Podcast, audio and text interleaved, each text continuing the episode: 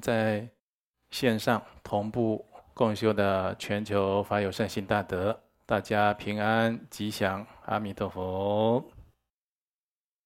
那今天呢，我们要来提早庆祝，就是两天以后，就是后天呢，是藏密始祖啊，这个是。莲花生大士的圣诞日，那今年的藏历啊是闰月，所以啊我们也很幸运，有两次的莲花生大师的圣诞可以做庆祝，来修积广大的福慧，来蒙受莲花生大士诸佛菩萨的加持。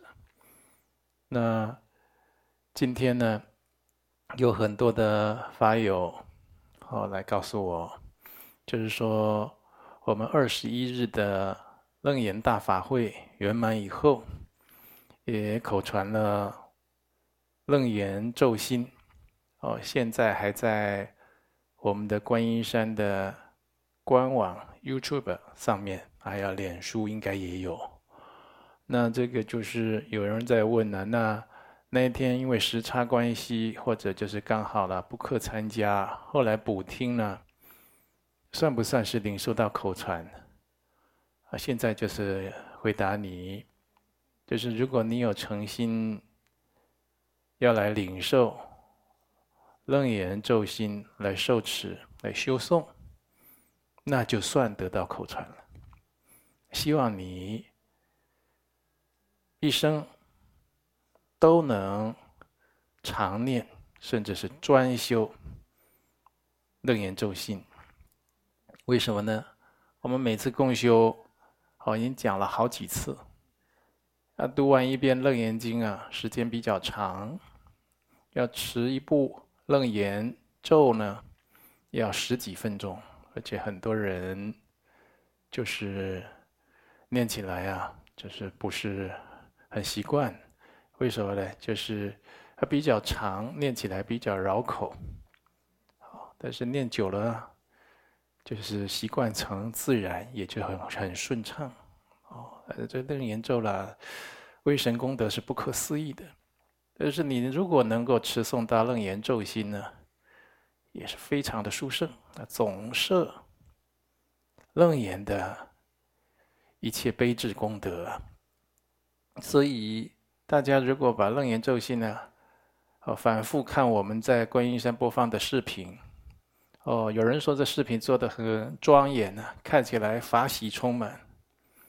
昨天还有其他的道场、大圣道场的法友跟我说了，哦，他看到这个楞严咒咒心的视频啊，二十一遍楞严咒，转发给其他的佛友看。其他佛友了，如获至宝，哦，大家传来传去啊，听一听，很多都会背了。那希望我们的同修法有善心大德，你每天早上起来了，也可以播一遍，跟着诵了二十一遍，不过就六分钟，很快。我们接下来要出中速版的，有的人说。哎呀，上师，你们这二十一遍呢、我已经念很熟了。前前面七次啊，我这念的有点慢啊，我我都念很熟，念很快。我们快要出中速版的，还有一个快速版的，还有一个呢，一小时连播版的。我看很多我们这各县市啦、国内外各道场啦、联络处、共修处、精舍等等的，他们在门口啊，或者是在。走道，都有挂一个小电视、小视频，哦，在那边二十四小时播放佛法的开示。而现在也把这个楞严咒，也把它增加播放，哦，这非常好。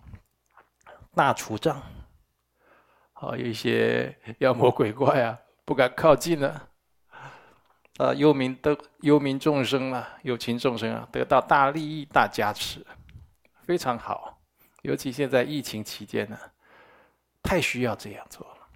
好，那希望我们同修，如果你时间允许，自己先每次修法前呢，念二十一遍，或者把这二十一遍的楞严咒心啊安插在你今天做佛法功课适当的次序上面。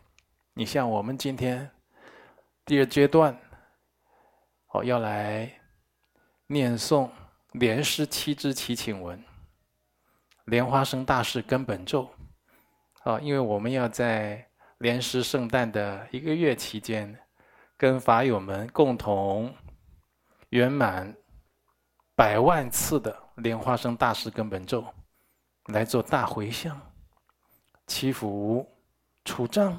消灾延寿，增长善根呢，利益有情，非常殊胜。那这期间呢，我们也念《度脱萨迦义利经》，观世音菩萨的六字大明咒。哦，所以很多法友担心没有受过本尊灌顶，可以一起念的。哦，如果有受口传的，那更好。还有。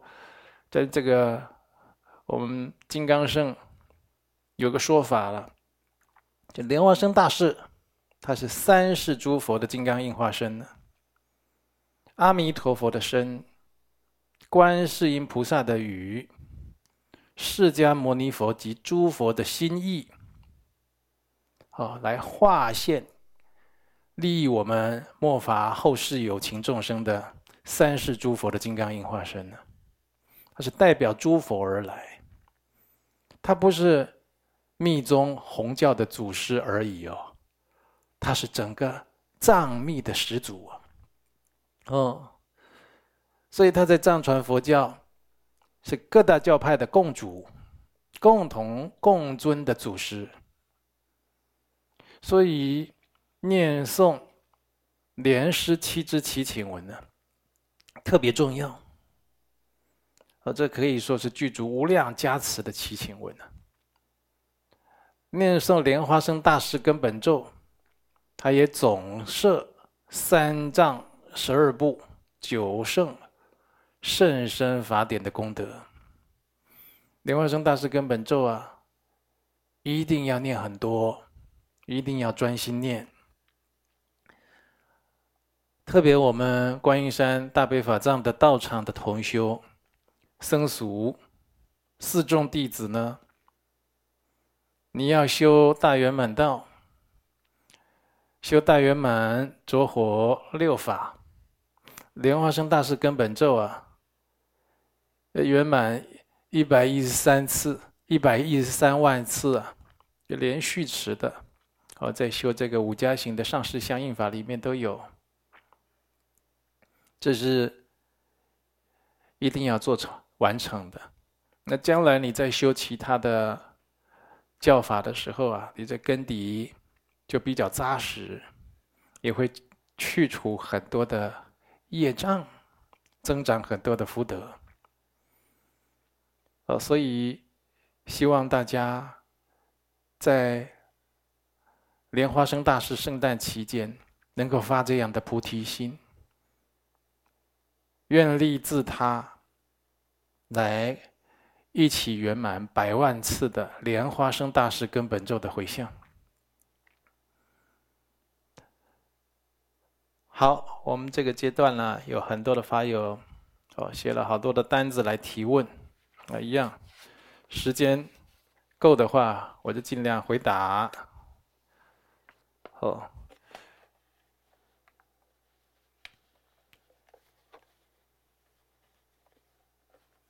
好，第一个问题，这位是台北的周女士，四十三岁，啊，是一位已经持五戒的居士了，啊。周女士讲了，弟子跟小孩一直有相处问题呀，小孩从小就忤逆父母，对父母亲讲话很不客气。尊贵上师曾开示：这样的小孩和父母有冤欠，哦，我先这个问题还没问完，我在这里先回答你。你有讲到弟子努力和小孩解冤释结，而不敢用严厉管教，但小孩对父母态度却未有改善，啊、哦，没有改善呢。你只只听其一，未听其二啊。你说小孩就是都忤逆父母啊，哦，你都不敢严厉的管教他，然后他就变本加厉了，都没改善呢。啊，有冤欠是没错，这是一个通常哦，儿女啊，跟父母啊本来就有冤结来讨债的很多。那还有一个呢，就是你自身有没有忤逆、不孝的罪业？你对你的父母尊长有没有不听话？让他很担心你，或者表面应付他，私底下是违背他，根本不认同他。你跟父母的心很远，你有没有这样子的？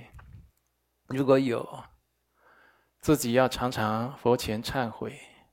父母还健在，要跟对，要多跟父母修好缘，跟父母道歉，啊，跟父母啊。这个心呢、啊，要能够贴近，啊，嘘寒问暖，多尽孝道。父母如果已经去世，要多在佛前或者父母哦，这个扫、这清明扫墓啦，有的时候会在祖先牌位啦，这些要多跟父母忏悔，生前呢没有好好恪尽孝道，想来真不应该，真是错误。那现在父母也不在了，我多诵经，多印佛经，多放生，多做这些功德，多给父母做超度的修法。啊，我们观音山每个月有月历超度法会，你可以随喜帮他参加。我们这个月历超度法会，你不出钱都帮你回向的，哦，随喜的嘛。一个月最少给他写一次以上，到处写，给他回向。我们这个很多道场都有办呢，一下台中道场，一下台北道场，一下普里道场、南投道场，各地道场你都给他写。啊，观音山的道场给他回向。啊，然后常常跟他忏悔，这你不孝的罪业会消。第二呢，你多印这个《父母恩重难报经》。《地藏菩萨本愿经》等等劝善劝孝的经典，啊，你这对父母尊长有忤逆不孝，让父母尊长特别担心你。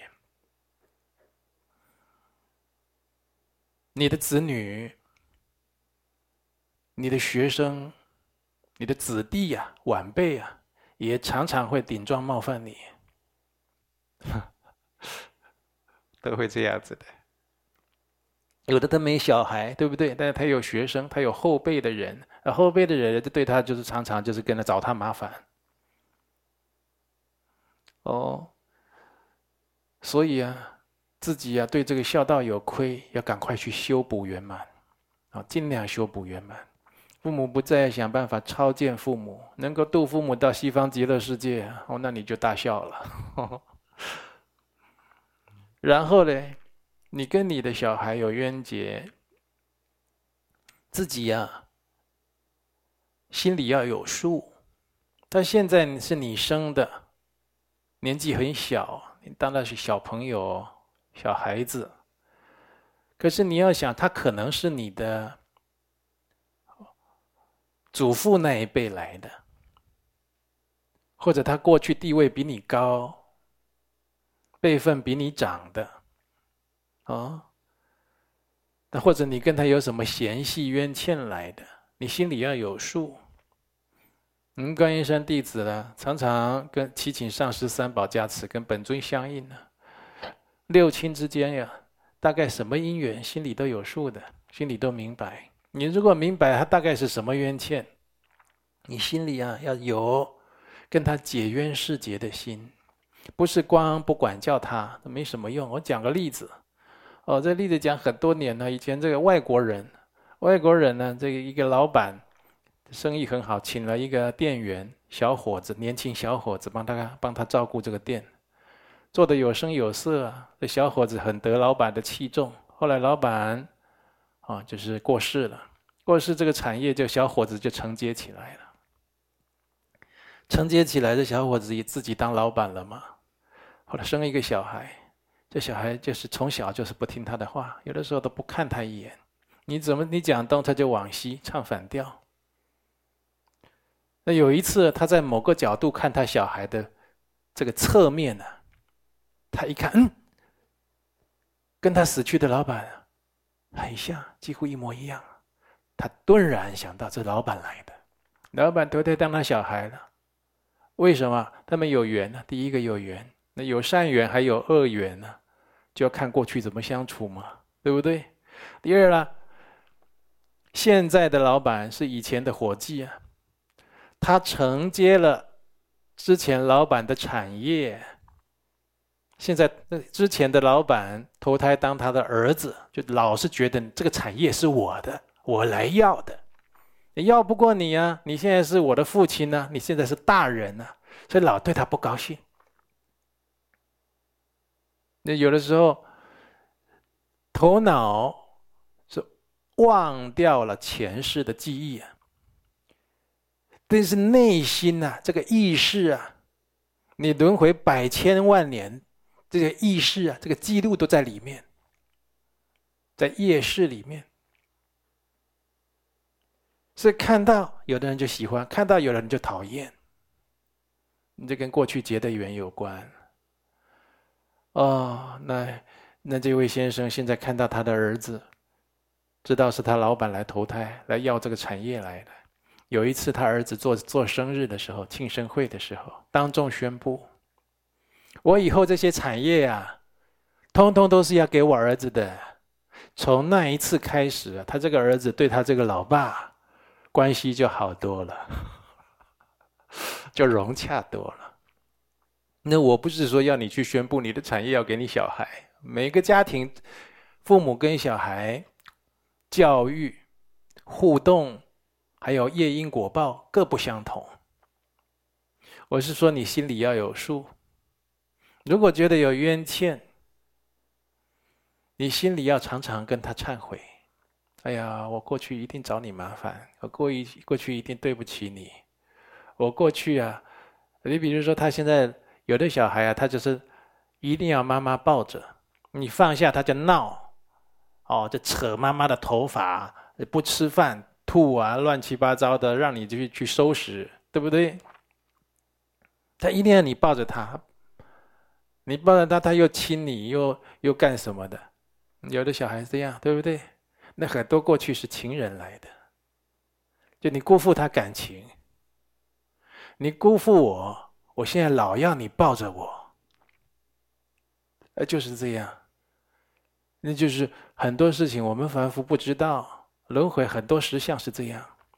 你辜负我的感情，我你我以前追不到你，我现在就一直亲你抱你，你把我放着就不行，我就闹。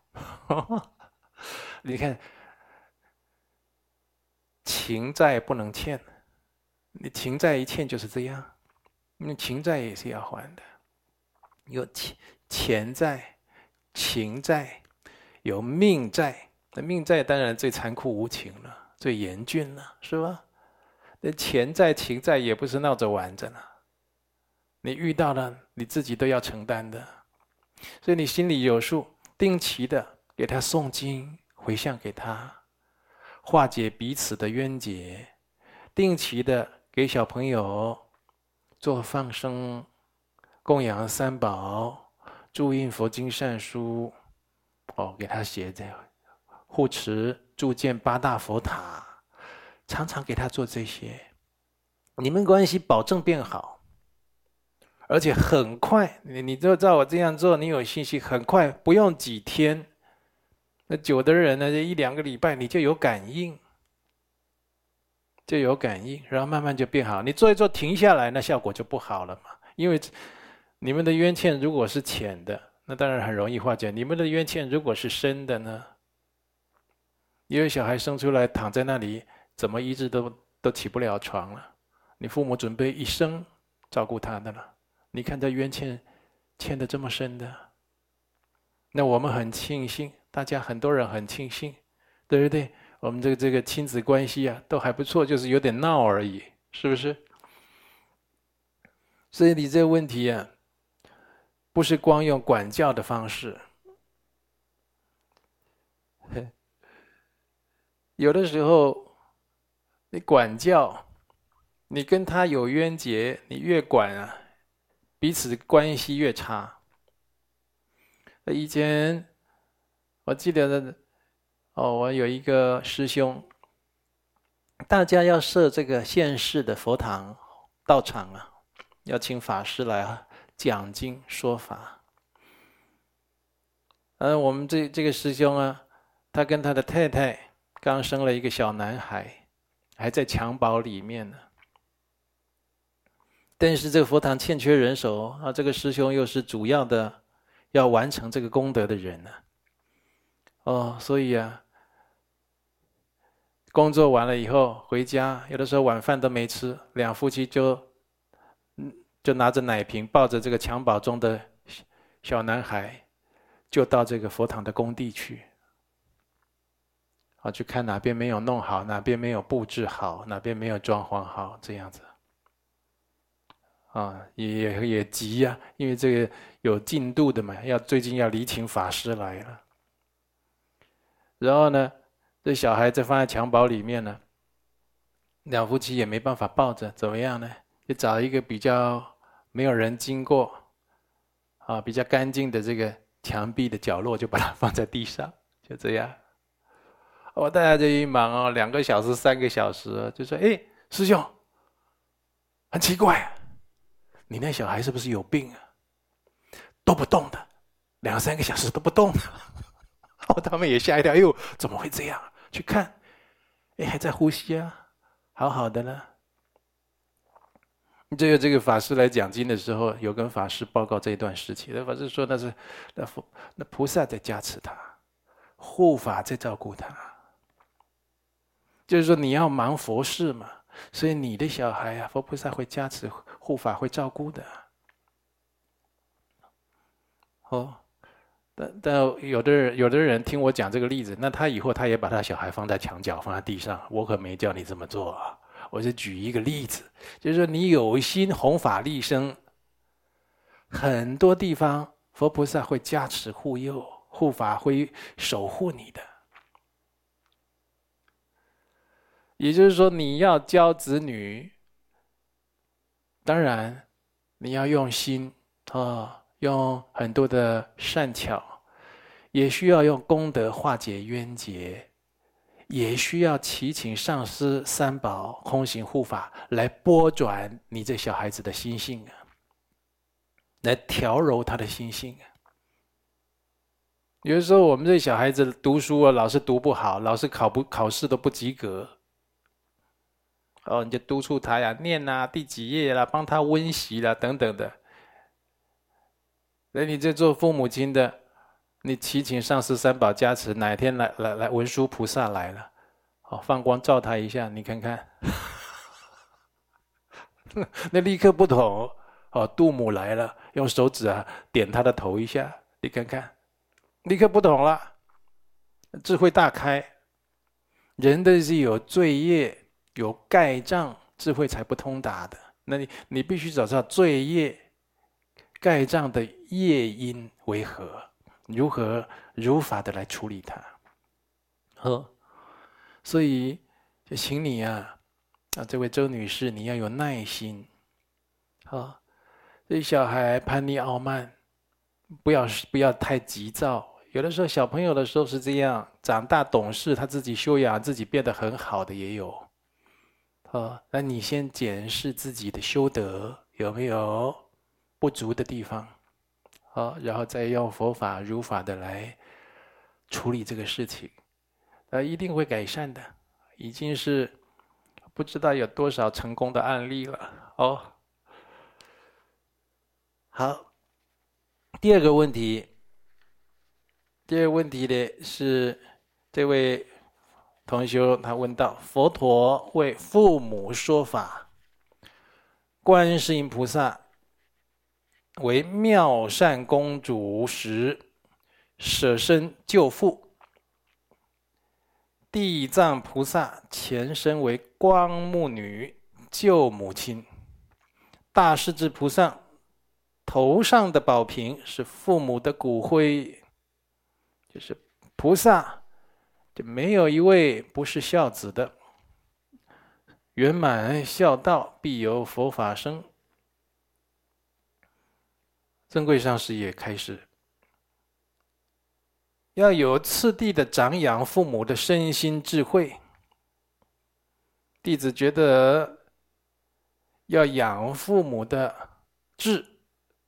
慧在父母的晚年，实在啊是一件困难的事啊！请示上师要怎么不断增益父母对佛法的信心，给予父母深结佛缘、学佛修行的机会呢？他这里讲的身心智慧，嗯，稍微解释一下。养父母的身，就照顾他身体啊，三餐啊，温饱啊，健康、嘘寒问暖啊，有病要看病要疗养啊，这些身体。心就是他心理精神状态。啊，有没有很很偏激啊，很沮丧啊，万念俱灰啦，觉得人生没指望啦，啊，拖着病也不看，等死啦，这些消极负面的，对，那心理状态、精神状态，你要你要去关。关注啊，要去观察。那志呢，就志意志力的志，志向的志。志是指讲什么？这个人要有向善、向光明的意志。你看，有的人年龄一到，身体慢慢的老化、退化，意志就慵懒、懒散，他自己自己放弃了，他就不想努力了，不想进步了，不想学习了，不想超越了。我们年轻的时候还有就想到将来人生啊一片光明，所以现在要努力学习，要行善积德，学习要培福广结善缘，广结善缘。但是年纪比较大，有的就自我放弃，他他都不想做这些，也就他他的这种志向、志气没了，这这不是好现象，这会影响到什么？你知道吗？影响到他不想要有一个。具功德的晚年，也就是他不会好好修他一个书生的来世，他没有那种向上意志，他不想你跟他讲求生净土，他说啊，人呢吃饱就好了，不要想那么多了，平平安安可以的啦，好。什么极乐世界？那个我看不到了，我不知道了，对不对？很多老人都讲这些丧气、消极的话，这这就是他心理状、心理状态很糟糕的、很差的，那就是没有养智。那要培养他的智，呃，培养他的慧，慧就是智慧的慧。什么叫有智慧？人生啊，就是年龄越大越老的时候，应该啊。越让人家当做宝啊，怎么讲当做宝呢？就老伴会更珍惜，所以这很多同学看呢，我们这个道场同修啊，夫妻共修啊，然后一起步入老年啊，六七十岁了哦，两个人常常牵着手同进同出这样，嗯。有同学就跟我讲：“上师他们怎么这么好？这样会不会没有出离心呢？到时候割舍不下，会影响他们的道业。”可能会啊，但是呢，你境界别想这么高，这样也不错。为什么呢？因为他们感情好，夫妻感情好，至少是向佛法一起在修行，一起做善事，这就不错。啊，当然还有努力的空间呢。好，那所以这是好啊。所以年纪越老，人家越珍惜。那如果是子女晚辈呢？你家有一老，如有一宝，大家对你这个老阿公、老阿嬷会更敬重。哦，你稍微有一个生病啦，稍微有一个不顺心啊，这儿子、女儿啦、孙子、孙女啦，这些晚辈都凑过来，赶快关心你。为什么？因为你有德，所以晚辈会感念你这位老人家，而是会珍惜，会想要孝敬你啊。所以你年轻的时候要有中年的好光景啊，中年的时候要有老年的 好 好玩景啊。所以人在做人的时候，你要想到你以后啊，对不对？所以你看，这有的男人，他在外面啊，就是搞三捻四的，交很多女朋友。那太太啊，放在家里就很疏离。结果后来这男人病了呢。女朋友在哪里？还不叫太太要照顾他，所以就不懂得恭敬、珍惜彼此的配偶。嗯，这配偶是要恭敬、珍惜的，哦，不是说结婚了就理所当然了。我们就是夫妻，就好像一切都是那么的理所当然一样吧？那这样的就消福就消很快了。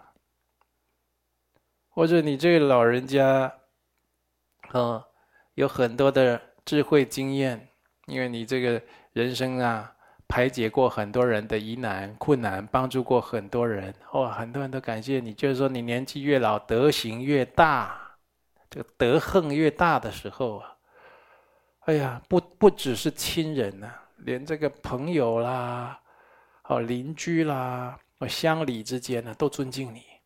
有没有这种人？有啊，那不是刻意可以装出来的。如果在佛门，你是一个实修的居士，或者你是一个实修的僧人，你老了，那真是宝啊！那这就是你看那个有修德、有正量的老和尚、老尼师，争相供养。都还没有到极乐世界做菩萨，现在就活得像菩萨了。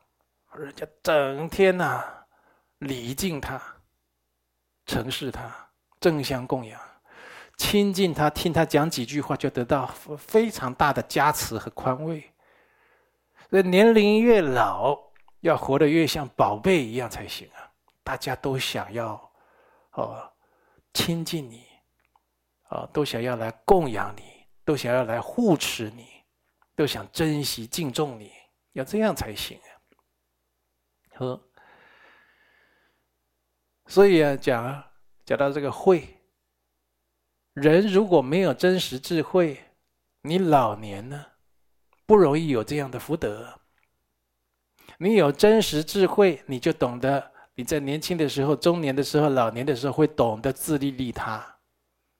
那你在晚年的时候啊，就是有这样的好光景，你就活出人生的味道来，上等的味道来，好的情境。如果你没有智慧，越活感觉越差，甚至啊，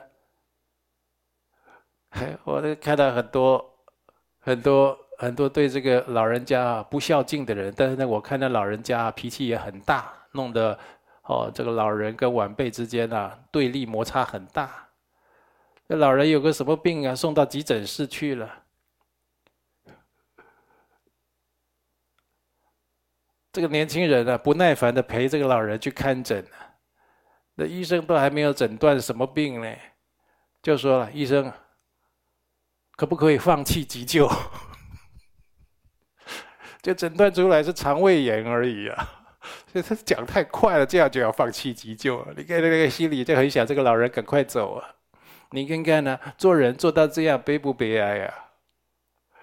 就你年纪大，人家希望你赶快死啊！这个要好好忏悔啊！这个要好好忏悔啊！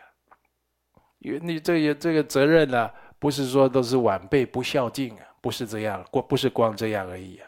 可能有比例占很大，但是自己也有很多的责任。你自己跟这个晚辈有恶缘呢，你自己不懂得修德，就是不懂得去修身心智慧，那当然你晚年会这样啊。哦，所以这个问题在讲啊，要养父母的身心智慧，嗯，这是一个孝道。啊，父母健在的时候要去怎么样去长养，哦，培养着父母的身心智慧，也尽力而为了。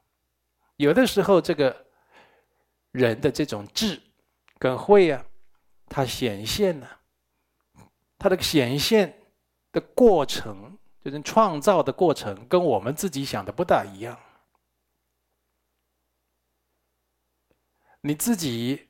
给父母尊长啊，多在佛前点灯啊，立长生入位，供花供果，给他参加法会，给他超度冤亲债主、先亡祖先，多替他做。在佛前呢，诵经修法持咒的时候，都给多给父母回向，然后希望父母善根增长，增长智慧，深结佛缘。你这常常这么做。你就最直接帮助到他了。也就是说，突然之间，这父母的善根大大显现，哦，变得非常的有智慧，而且突然想要精进，我都见过很多。那你没有前面帮他修积这些资粮，他哪有办法呀？尤其人到老年晚年的时候。这个人生的这个生命的精华了，已经到了末端的时候，这资粮啊普遍不足，都在下滑的时候了。特别需要有孝敬子女后辈啊，来懂得感念报效护持他。啊，所以你有这个心非常好。那你这样子能够培养父母的身心智慧，对你自己修德也有很大的帮助。你这个道业啊，一定会更殊胜。好，好，再来了。呃，这个有问题啊。这位法友是台北的彭小姐，二十五岁，啊，五戒的居士。弟子每次修忍辱都会破功。哇，你把这个修行当练功了，这也，这也是很有趣的比喻了哈。都会破功了哈。那请问你现在的功功力到第几层了？每一次都不断告诉自己，遇到什么缘境一定要忍住啊！但是啊，到最后就忍不住，自己会大起嗔心。无论什么正知正念，都无法压住情绪。嗯，请示上师。要彻底修下修修掉的嗔心强大，要怎么修才能修到要点上，才能产生效果嘞？你看呢？你遇到不顺心的缘境，第一个就是不高兴，第二个呢就要起嗔心，啊，哦，第三个呢就发脾气的作用出来，然后第四个人讲话难听，第五个表情难看的等等，第六个做激烈的动作。你都是有这样的顺序的，对不对？这是你多生累劫培养下来的，多生累劫培养下来的。所以你现在要对峙它，你现在要变成说你不破功，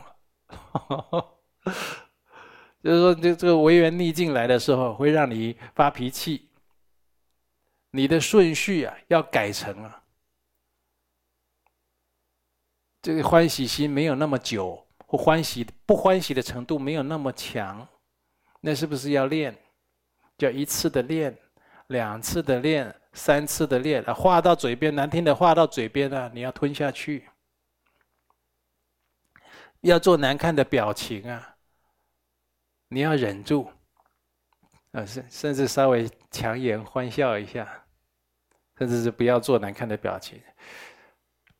呃，要做不好的事情的之前呢，啊，比如说摔瓶子啦、摔椅子啦，要做这些事情之前呢，一想到后果，